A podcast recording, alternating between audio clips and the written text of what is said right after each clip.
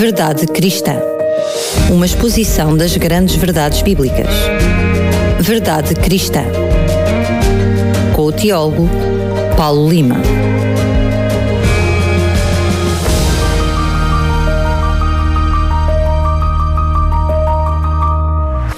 Bem-vindo a mais um Verdade Cristã com o teólogo Paulo Lima. É um prazer estar na sua companhia. Relembro então que nos últimos programas temos estado a analisar a profecia de Daniel 2, mas para nos explicar um pouquinho melhor tudo isto, vamos então uh, cumprimentar Paulo Lima mais uma vez. Bem-vindo. É um prazer estar contigo e com os ouvintes da RCS. Paulo, vamos um, então fazer uma retrospectiva daquilo que têm sido os programas anteriores para podermos depois perceber qual é a temática do programa de hoje e, e a sua respectiva inter interpretação.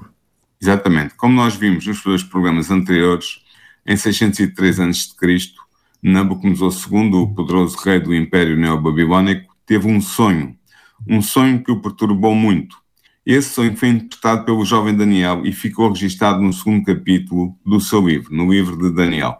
No sonho que Nabucodonosor II teve, ele contemplava uma grande e terrível estátua. E esta estátua tinha a cabeça de ouro, o peito e os braços de prata, o ventre e as conchas de bronze, as pernas de ferro e os pés e os seus dedos de ferro e de cerâmica. Depois, Nabucodonosor II viu no sonho que a estátua foi destruída por uma pedra que a nos pés de ferro e de cerâmica. Ora, é este sonho que iremos procurar interpretar aqui. Na verdade, nós já dedicamos dois programas, se bem te lembras, Daniel, à interpretação exegética e histórica das quatro primeiras partes componentes da estátua, tendo mostrado que elas simbolizam a sucessão histórica dos seguintes impérios. Primeiro, o Império Neobabilónico, segundo, o Império Medo-Persa, terceiro, o Império Greco-Macedónio e, por último, quarto, o Império Romano. Ora, como ficou claramente evidente, ficou para importar a última secção componente da estátua, ou seja, os pés e os dedos de ferro e de cerâmica, bem como também ficou por interpretar a pedra que destrói a estátua ao golpeá-la nos pés. Assim, neste programa, nós vamos continuar a interpretação do sonho profético revelado por Deus a Nabucodonosor II. Queremos aqui fazer uma interpretação exegética do texto de Daniel, que menciona os pés e os dedos da estátua, que eram constituídos em parte de ferro e em parte de cerâmica. Esta interpretação é essencial para que num programa posterior possamos interpretar historicamente o símbolo dos pés e dos dedos de ferro e de cerâmica, identificando o seu referente histórico. Portanto, vamos primeiro compreender a fundo o texto de Daniel 2, versículos 41 a 44, de modo a termos as bases que nos permitam, num programa posterior para a semana, descobrir a identidade histórica do reino simbolizado pelos pés e pelos dedos de ferro e de cerâmica. Ou seja, o que eu vou fazer é, nós vamos analisar o texto aramaico traduzido para português tal como ele está, vamos interpretar os, os seus conceitos, vamos ver o significado profundo desses conceitos, vamos ver as suas relações intrínsecas e externas uns com os outros, e depois estaremos em condição então para interpretar o significado do símbolo, dos símbolos que aparecem nesta parte do texto. Entretanto, para fazermos isto, devemos ter presente as conclusões alcançadas nos dois programas que dedicamos à interpretação das quatro primeiras partes componentes da estátua. Nomeadamente, devemos recordar-nos de que as pernas de ferro, e isto é fundamental para hoje, as pernas de ferro simbolizam o Império Romano, que manteve a hegemonia política no Mediterrâneo até 476 d.C.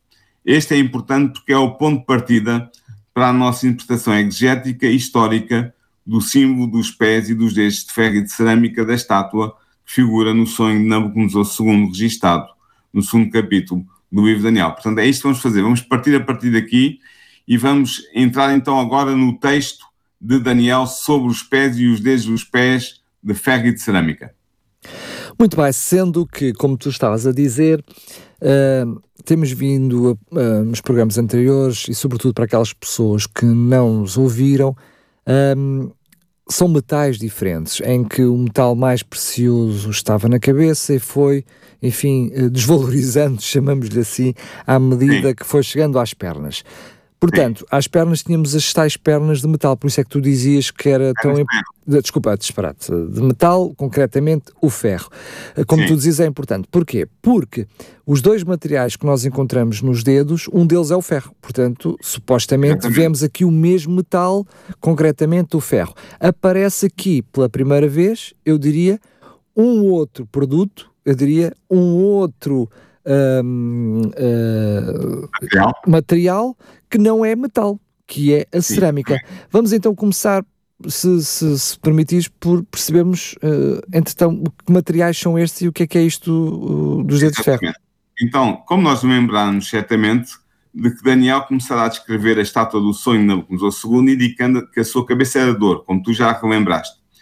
Tendo descrito a estátua até às pernas de ferro, o jovem profeta fez notar em seguida, e eu estou a citar agora Daniel 2, versículo 33b, ele diz: Os seus pés, portanto, ele está a falar da estátua, os seus pés eram em parte de ferro, em parte de cerâmica. Fim de citação. Ao interpretar o valor simbólico dos pés da estátua, Daniel dá mais algumas informações sobre a entidade histórica que eles representam.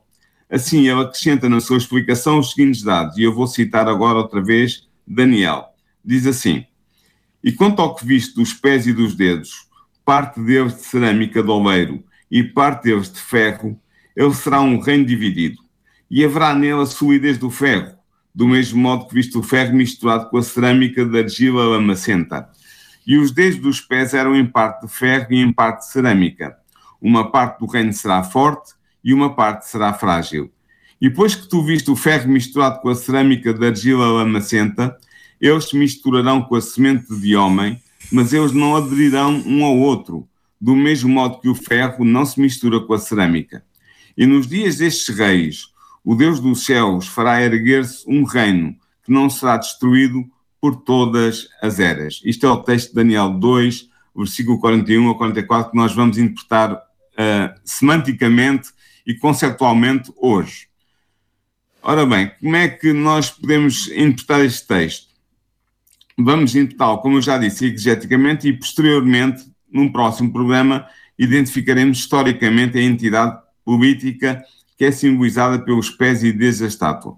Mas para começarmos a nossa interpretação, devemos ter presente que a esmagadora maioria dos comentadores concorda que existe um paralelismo entre o sonho relatado no segundo capítulo de Daniel e a visão relatada no sétimo capítulo do mesmo livro. Na verdade, há um acordo geral entre os comentadores quanto ao facto de que as primeiras quatro partes da estátua de Daniel 2 e as quatro bestas ou animais de Daniel 7 representam as mesmas entidades históricas. Tal como nós demonstramos anteriormente nos programas anteriores, a cabeça de ouro e o leão alado simbolizam o Império Neobabilónico.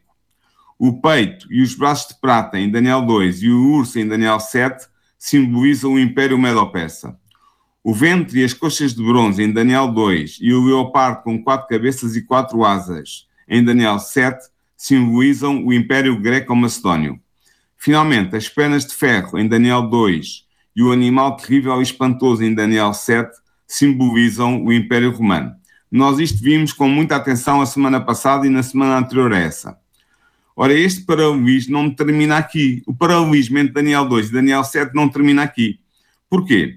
Os pés e os dez dedos de ferro e de cerâmica do sonho de Daniel 2 devem igualmente ter um símbolo correspondente na visão de Daniel 7.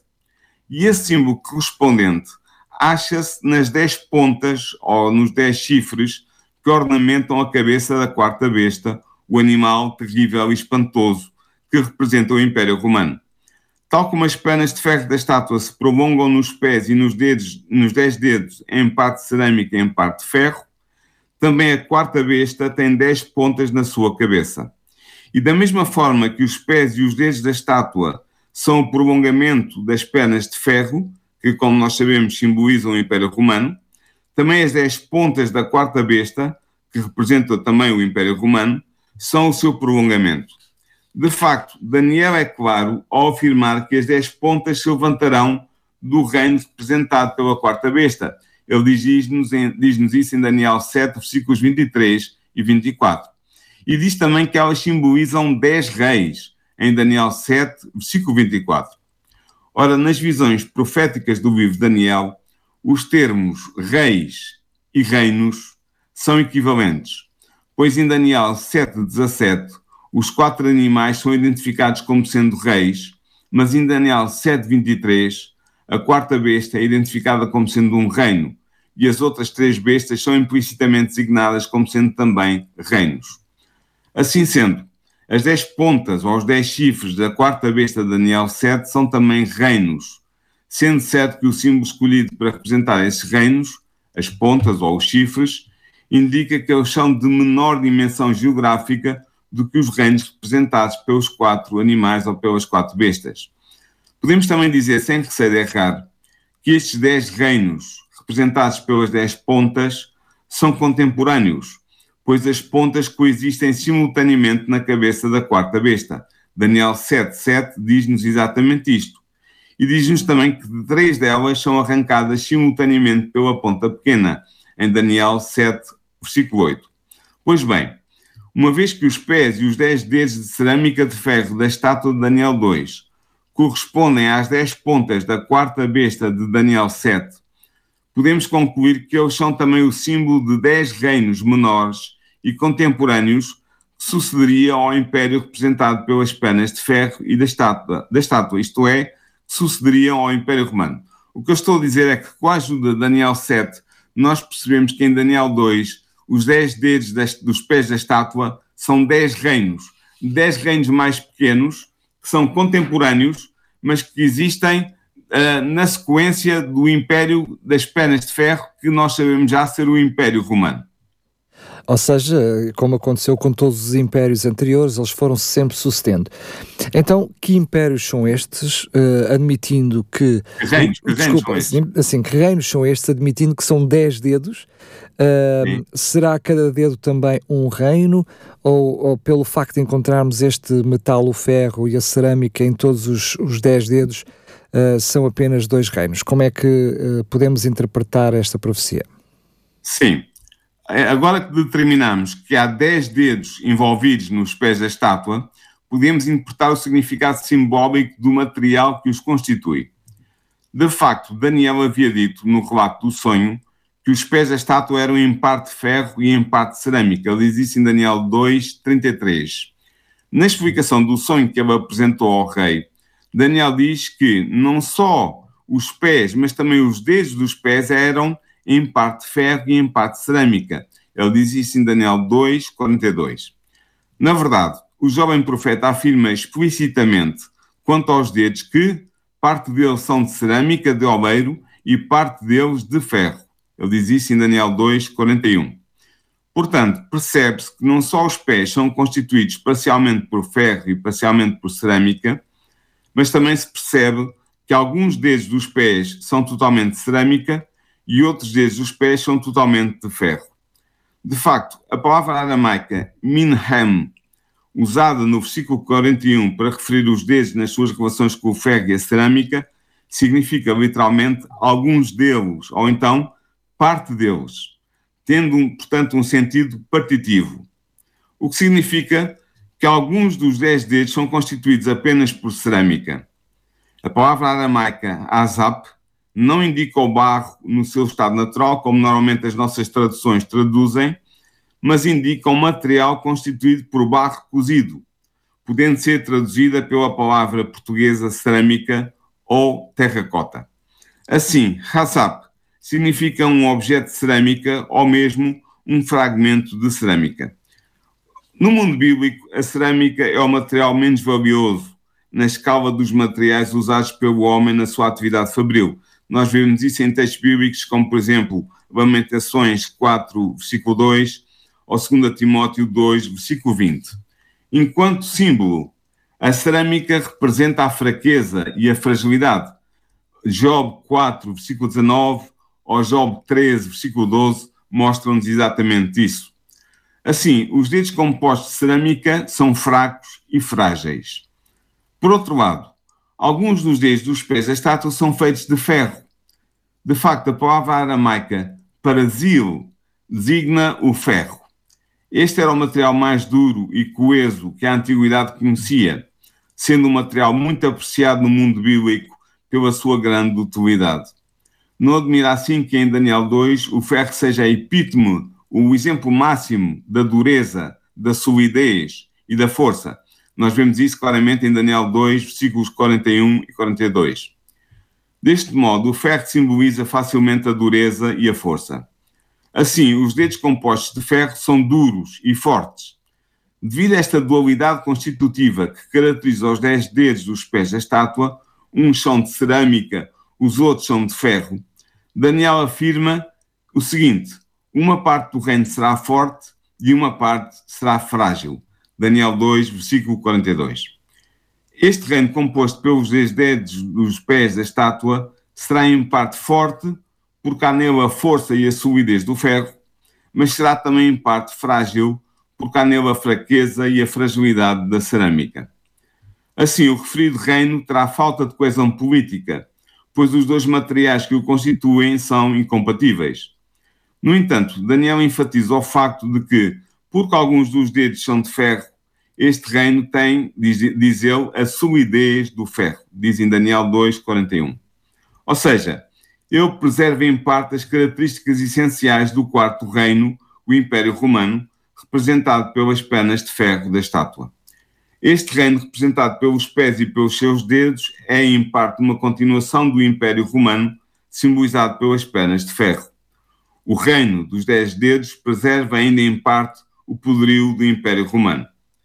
No entanto, o facto de alguns dos dedos que constituem este reino serem de cerâmica indica que este reino não será tão sólido como foi o Império Romano. Mas é inegável que o Império de Roma continua a existir parcialmente ainda que de forma enfraquecida, graças ao seu prolongamento no reino simbolizado pelos pés e pelos dedos de ferro e cerâmica. A civilização romana é preservada neste reino. Na verdade, este reino não é um outro império, mas é, de certa forma, a continuação parcial do quarto reino, o reino das pernas de ferro, o Império de Roma. Mas o facto de hum, a Bíblia mencionar que eles se não misturam, portanto, de alguma forma conseguem coexistir, mas não se misturando, mesmo que seja difícil para nós imaginarmos a imagem, passando aqui a redundância de uma estátua e, portanto, de uns pés com materiais uh, que, que estão em. Uh, vivem, coabitam, não é, nos pés da estátua, mas não se misturam, significa Sim. que os reinos também não se relacionam ou que de alguma forma estão divididos?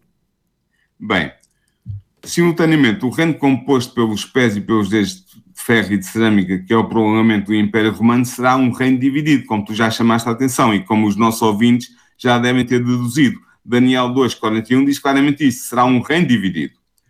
De facto, Daniel caracteriza o modo de ser deste reino usando o termo aramaico peligá, que denota a sua divisão intrínseca.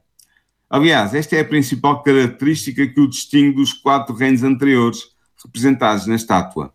A divisão que caracteriza este reino dividido resulta, por um lado, da mistura do ferro com a cerâmica que não existe, e, por outro lado, da sua separação em dez dedos distintos.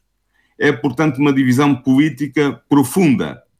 Nota Daniel que, da mesma forma que as dez pontas surgem do quarto animal espantoso e terrível de Daniel 7, também os dez dedos dos pés surgem do prolongamento das pernas de ferro de Daniel 2. Portanto, pode-se dizer que o Quarto Império, o reino das pernas de ferro que representa o Império Romano, divide-se numa segunda fase em dez partes distintas, dando origem ao reino dividido. É assim que Daniel lhe chama. Segundo Daniel, este reino permanecerá dividido até que a pedra o atinja e o destrua, isto é, até ao fim dos tempos. Daniel diz isso claramente em Daniel 2, versículos 44 e 45. No entanto, devemos igualmente notar que este reino dividido apresenta também alguma unidade na sua diversidade. Porquê? Pois ele é um reino dividido, um reino. Embora ele seja caracterizado pela sua divisão política interna, representada pela divisão em dez dedos, isto é, em dez partes, o facto de que estes dez dedos nos são apresentados como sendo uma unidade simbólica, eles ocupam simultaneamente a mesma porção da estátua e são um reino, indica claramente que há, apesar de tudo, uma unidade política e civilizacional subjacente ao reino dividido de Daniel 2. Muito bem. Uh, como é que acabará este reino? Ou seja, este reino vai se manter dividido, vai forçar para que esta divisão não se mantenha? O que é que sabemos sobre isto? Sim, não, o reino não quer continuar a ser um reino dividido. E por isso este reino procura recuperar a plena unidade política. Sendo o prolongamento do férreo Império Romano, o Império dividido ensaia todos os esforços para reencontrar a unidade representada nas pernas de ferro da estátua. Daniel descreve esses esforços do seguinte modo, e eu vou citar Daniel, ele diz assim, E depois que tu viste o ferro misturado com a cerâmica de argila lamacenta, eles se misturarão com a semente de homem, mas eles não aderirão um ao outro, do mesmo modo que o ferro não se mistura com a cerâmica. Daniel 2, versículo 43. Para bem interpretarmos esta passagem, devemos primeiro determinar quem é o seu sujeito, sujeito denotado pelo pronome eles. Dado que os únicos sujeitos anteriormente mencionados são os dedos dos pés, que foram mencionados em Daniel 2,42, devemos concluir que os sujeitos políticos que se misturarão com a semente de homem, na expressão de Daniel, são os dez dedos dos pés da estátua.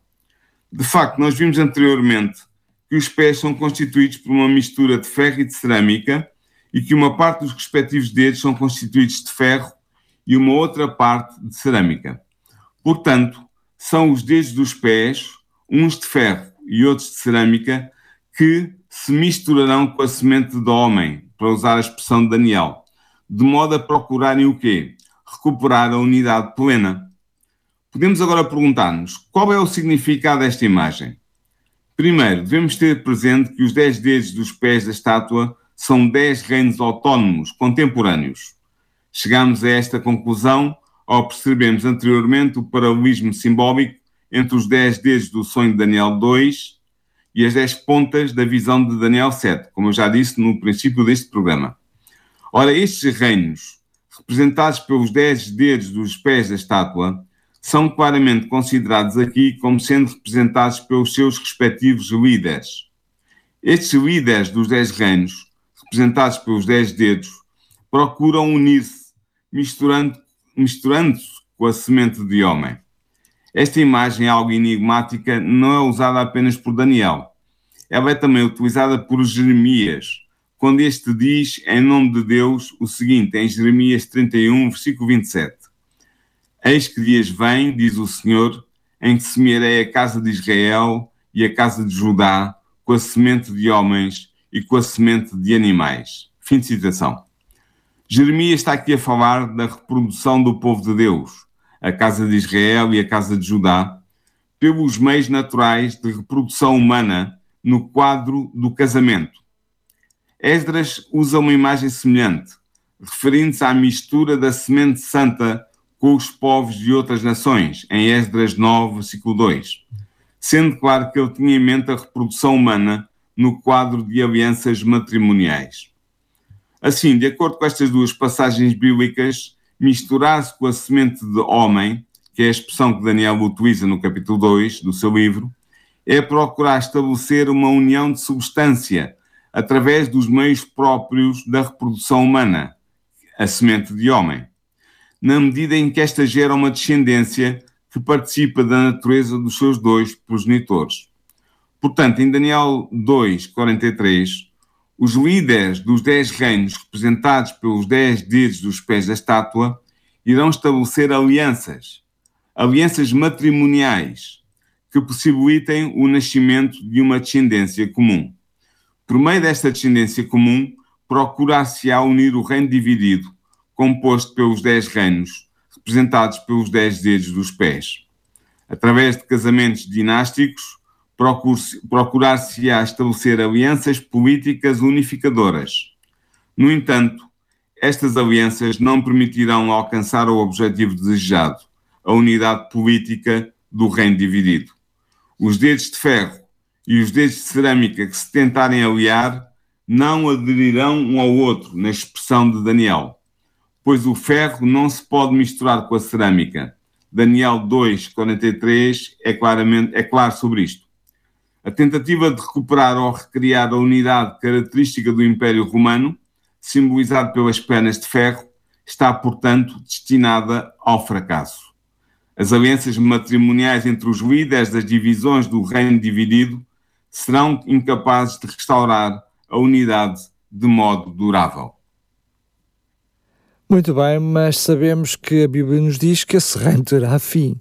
Não é, ou seja, não é o, o homem que conseguirá unir esse reino, mas sabemos que na profecia virá um reino após esse. Portanto, Deus certamente porá fim a esse reino. Sim, eh, Daniel prossegue a sua interpretação do sonho de Nabucodonosor II, afirmando o seguinte: Nos dias destes reis, o Deus dos céus fará erguer-se um reino que não será destruído por todas as eras. Daniel 2, versículo 44. A primeira coisa que temos de fazer para interpretarmos corretamente este versículo é ter presente que para Daniel, como eu já disse anteriormente, reis e reinos são sinónimos. Basta confrontar Daniel 7,17 com Daniel 7,23 e chegamos a esta conclusão. A segunda coisa que temos de fazer é identificar quem são estes reis de que fala o texto que eu citei ainda há bocadinho. Temos duas possibilidades. Primeira, estes reis são os reinos representados pelas quatro primeiras secções da estátua metálica, isto é, Babilónia, Medo-Pérsia, Grécia Macedónia e Roma. Esta é a primeira hipótese. Ou então, a segunda hipótese, estes reis são os dez reinos representados pelos dez dedos dos pés da estátua que constituem o reino dividido. Ora bem, qual destas duas hipóteses é a correta? Perante os factos resultantes da análise do texto, pensamos que estes reis citados por Daniel são os dez reinos que constituem o reino dividido, representado pelos pés e pelos dez dedos da estátua. Primeiro, porque o sujeito coletivo, estes reis, mencionado em Daniel 2,44, remete para o sujeito coletivo eles, de Daniel 2,43, o qual, por sua vez, remete para o sujeito coletivo os dedos dos pés de Daniel 2, 42. Portanto, os dedos dos pés, que como vimos antes representam dez reis ou reinos, são o sujeito coletivo a que se refere a designação estes reis. Estes reis são os dedos dos pés da estátua, que representam dez reinos ou dez reis. Segundo, a pedra que implanta o reino de Deus ao derrubar a estátua e ao transformar-se numa montanha que enche a terra, Daniel 2, 34 e 35 falam-nos disto, nós iremos estudar isso melhor para a semana, mas esta pedra atinge a estátua nos pés de ferro e de cerâmica. Daniel 2, 34 diz isso claramente. Ora, dado que o reino de Deus é implantado pela pedra durante a existência dos pés de ferro e de cerâmica, como nos diz Daniel 2, 34, e dado que Daniel também nos diz claramente que o reino de Deus surgiria nos dias destes reis, em Daniel 2, 44, concluímos que estes reis são precisamente os pés e os respectivos dedos que representam o reino dividido, constituído por dez reinos menores. De facto, a pedra não atinge a cabeça de ouro, ou seja, Babilônia, nem atinge as pernas de ferro, ou seja, Roma. Ela atinge os pés e os dedos de ferro e de cerâmica, ou seja, o reino dividido. Logo, são os dedos de ferro e de cerâmica que são os reis referidos em Daniel 2,44, que eu citei ainda há bocadinho. Terceiro argumento. A frase nos dias destes reis não pode estar a referir-se aos quatro reinos ou impérios precedentes, à cabeça de ouro, ao peito e aos braços de, de, de prata e por aí fora. Porquê? Estes quatro reinos formam uma série de reinos sucessivos Ora, o reino de Deus é instalado nos dias destes reis. Logo, estes reis, na sua pluralidade, coexistem no momento histórico em que o reino de Deus é instalado pela pedra que cai sobre os pés da estátua. Eles não são reis sucessivos, são reis coexistentes. Portanto, a frase nos dias destes reis não pode estar a referir-se ao tempo dos quatro primeiros reinos, a cabeça de ouro, o peito e braços de prata, etc., pois seria absurdo usar uma expressão, nos dias destes reis, que denota coexistência, para designar uma realidade, os quatro reinos, que se apresenta em sucessão. Os quatro reinos ou impérios são reinos sucessivos, mas estes reis que existem nos dias da instauração do reino de Deus são reis coexistentes. Logo, estes reis não são os reinos ou impérios de Babilônia, Medo-Pérsia, Grécia, Macedónia e Roma, mas são, sim, os dez reis ou reinos que existem simultaneamente e que são representados pelos dez dedos de ferro e de cerâmica que constituem o reino dividido. É o reino dividido, representado pelos pés de ferro e de cerâmica e pelos dez dedos de ferro e cerâmica, é esse reino dividido que será atingido pela pedra quando Deus decidir pôr fim aos reinos humanos e instaurar o seu reino na terra.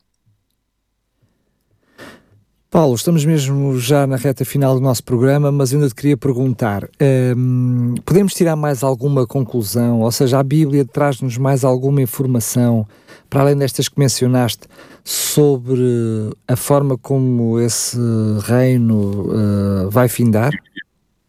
Sim, esta análise de Daniel 2,44 permite-nos retirar outra conclusão importante. Se o reino que Deus vai fundar sobre a terra no fim do tempo é instaurado apenas nos dias destes reis, e se estes reis são os dez reinos ou reinos que constituem o reino dividido e que são representados pelos dez dedos de ferro e de cerâmica dos pés da estátua, então podemos concluir que o reino dividido existirá até ao fim do tempo, até à segunda vinda de Jesus. E assim obtemos dois marcadores temporais que delimitam o percurso histórico do reino dividido do reino representado pelos pés e pelos dedos de ferro e de cerâmica da estátua. E quais são esses marcadores históricos?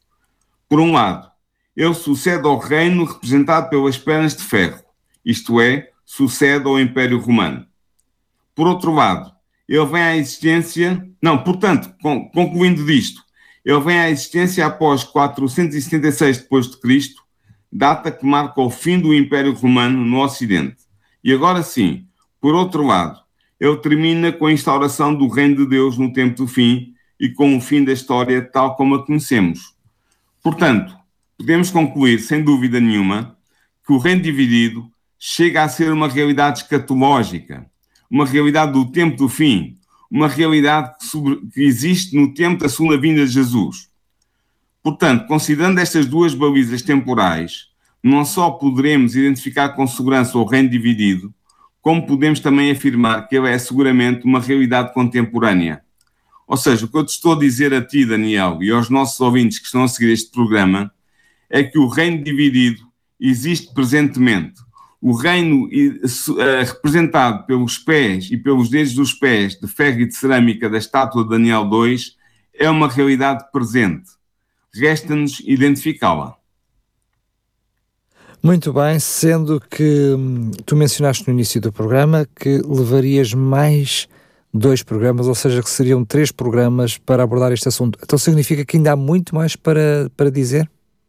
Sim, nós concluímos a interpretação exegética do texto do segundo capítulo de Daniel, que nos apresenta o reino dividido. Ou seja, interpretamos os seus conceitos, vimos os conceitos à luz do idioma original, procuramos estabelecer a relação entre os vários conceitos e deduzir várias informações importantes. Precisamos agora, pelo menos de confirmar se historicamente bate certo.